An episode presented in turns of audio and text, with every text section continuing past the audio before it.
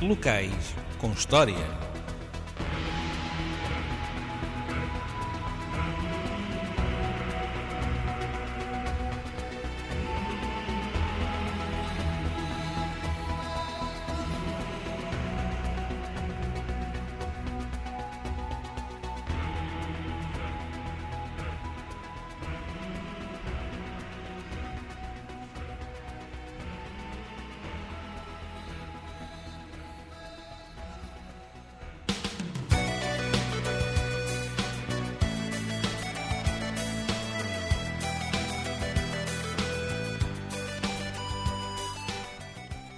Olá, boa noite. Sou Carlos Chavegueiro e você está a ouvir Locais com História. Esta semana vamos continuar a passear pelo bairro da Graça. No último programa contámos a história da gênese do bairro. Falámos ainda do Palácio dos Senhores de Trofa e Vila Souza. Hoje vamos visitar mais alguns locais e ficar a conhecer um pouco mais da história, histórias e algumas curiosidades.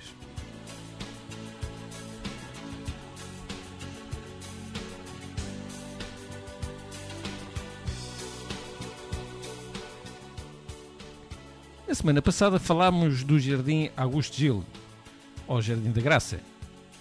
Como habitualmente, vamos contar quem foi esta pessoa que deu o nome a este jardim. Augusto César Ferreira Gil nasceu em Lordelo do Ouro a 31 de julho de 1873 e faleceu na Guarda a 26 de fevereiro de 1929. Foi advogado e poeta português, tendo vivido praticamente toda a sua vida na cidade da Guarda, onde colaborou e dirigiu alguns jornais locais. Formou-se em Direito na Universidade de Coimbra e começou a exercer advocacia em Lisboa, tornando-se mais tarde diretor-geral das Belas Artes. Na sua poesia notam-se influências do parnassianismo e do simbolismo. Foi influenciado por Guerra Junqueiro, João de Deus e pelo lirismo de António Nobre. A sua poesia insere-se numa perspectiva neorromântica nacionalista.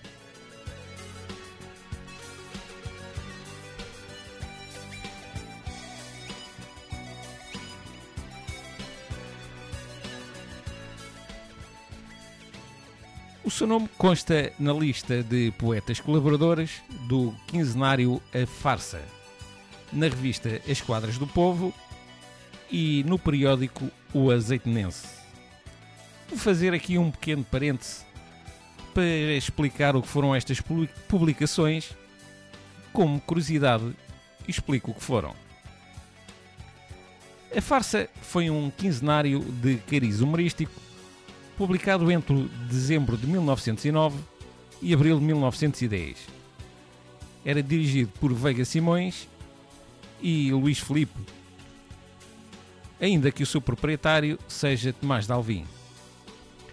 O título A Farsa sugere a falsidade e a mentira em que, de acordo com os seus redatores, vive a sociedade portuguesa.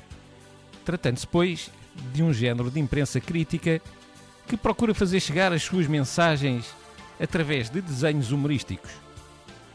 É importante salientar que a farsa é uma das primeiras publicações periódicas portuguesas a utilizar pinturas modernistas na sua ilustração.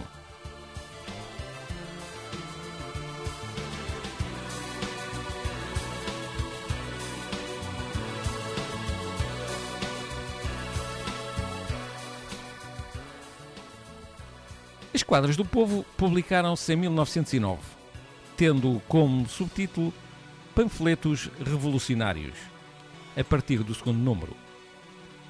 Tratava-se de uma revista composta exclusivamente de poesia, através da qual se apela à contestação social.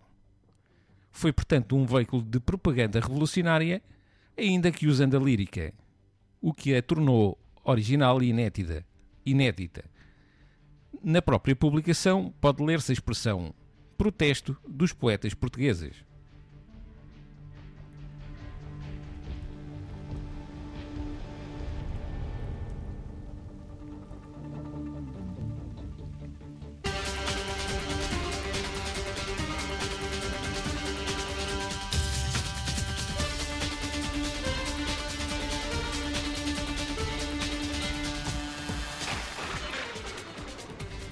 Por último, o Azeitonense.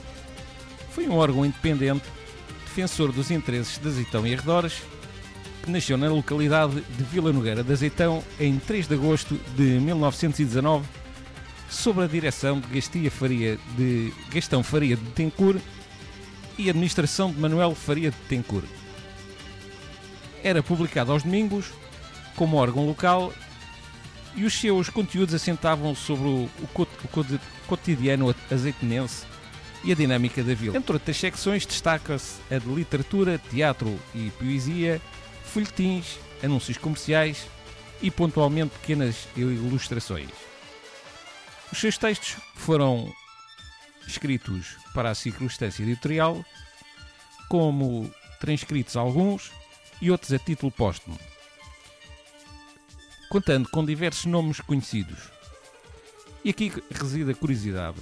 Escute que escreveram neste periódico.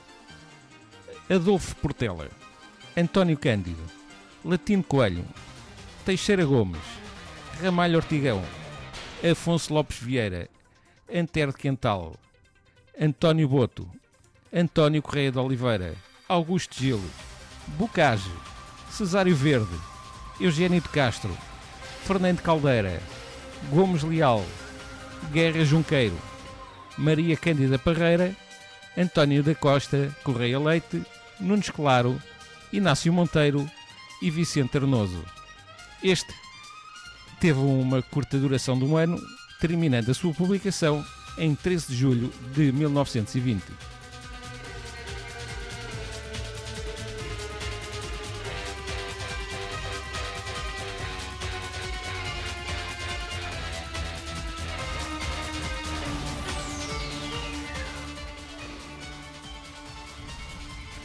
Agora ao nosso jardim. Este é a porta de entrada para um dos mais bonitos e cobiçados lugares de Lisboa, o Mirador Sofia de Melbreiner Andersen, igualmente conhecido como Mirador da Graça. É um jardim muito pequeno, consequência de três arruamentos que formam um triângulo entre si. Subindo a íngreme Calçada da Graça ou atravessando o Largo da Graça, encontramos-lo escondido ao lado da Igreja da Graça. O jardim cresce à volta do Lago Central, cercado por alguns canteiros, árvores de folhagem farta e pavimento alcatroado ou cimentado. Os bancos de madeira servem o cansaço dos turistas ou simplesmente um momento de contemplação dos moradores do bairro. Numa das entradas existe uma, uma estátua de bronze com o título Mãe e Filho que evoca a relação maternal. Não conseguimos, contudo, apurar o autor da mesma.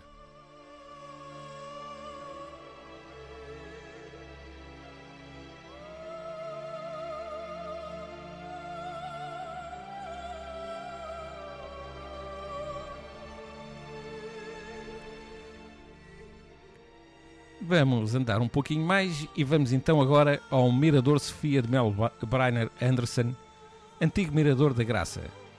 Encontra-se situado no antigo adro da Igreja do Convento da Graça de Lisboa, onde se pode frutar, desfrutar de uma das mais belas vistas da cidade.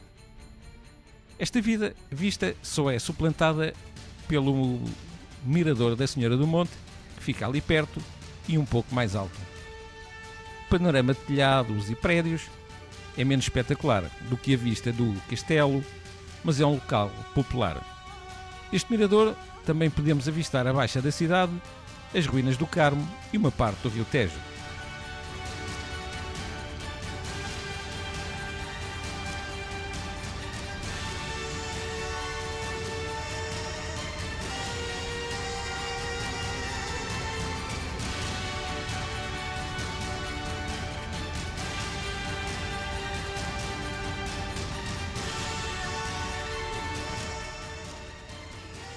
Eu sei que sabe quem foi Sofia de Mel Breiner Anderson, mas não quer mais lembrar quem foi a pessoa que foi homenageada ao dar um nome ao Miradouro.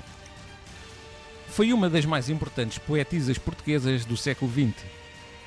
Foi a primeira mulher portuguesa a receber o mais importante galardão literário da língua portuguesa, o Prémio Camões, em 1999. Atualmente no Panteão Nacional, desde 2014, e já falámos sobre isso aqui, e tem uma biblioteca com o seu nome em Lolé. Nasceu a 6 de novembro de 1919 no Porto. Era filha de Joana Amélia de Mel Breiner e de João Henrique Anderson. Tem origem dinamarquesa pelo lado paterno. Casou-se em 1947 com o jornalista político e advogado Francisco de Sousa Tavares.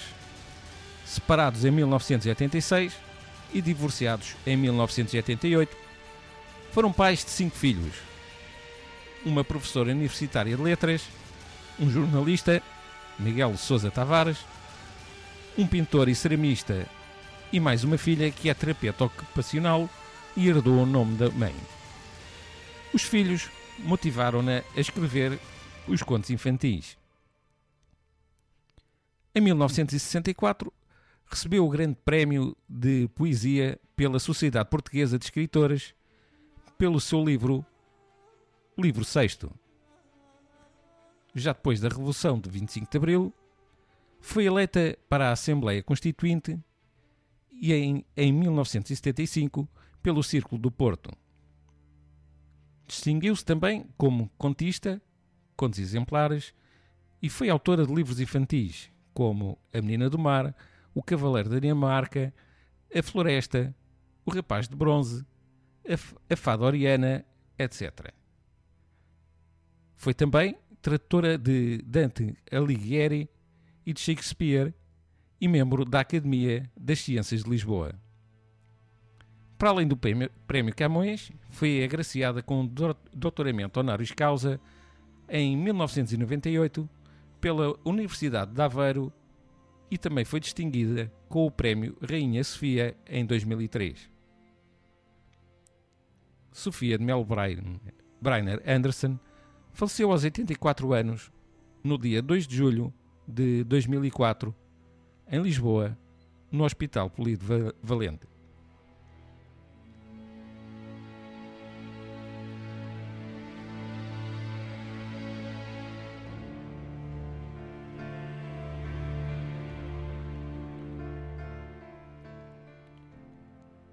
Pois terminamos por aqui a nossa história.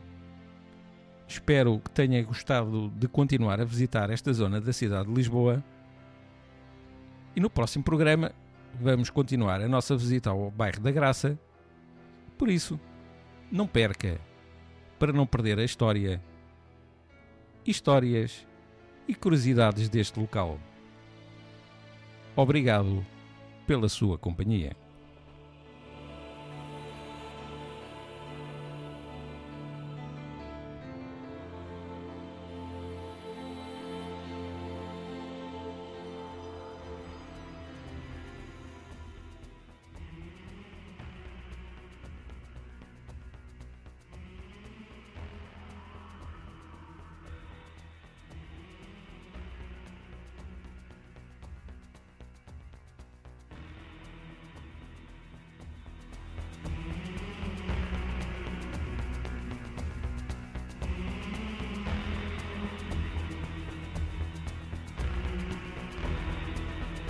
Locais com história.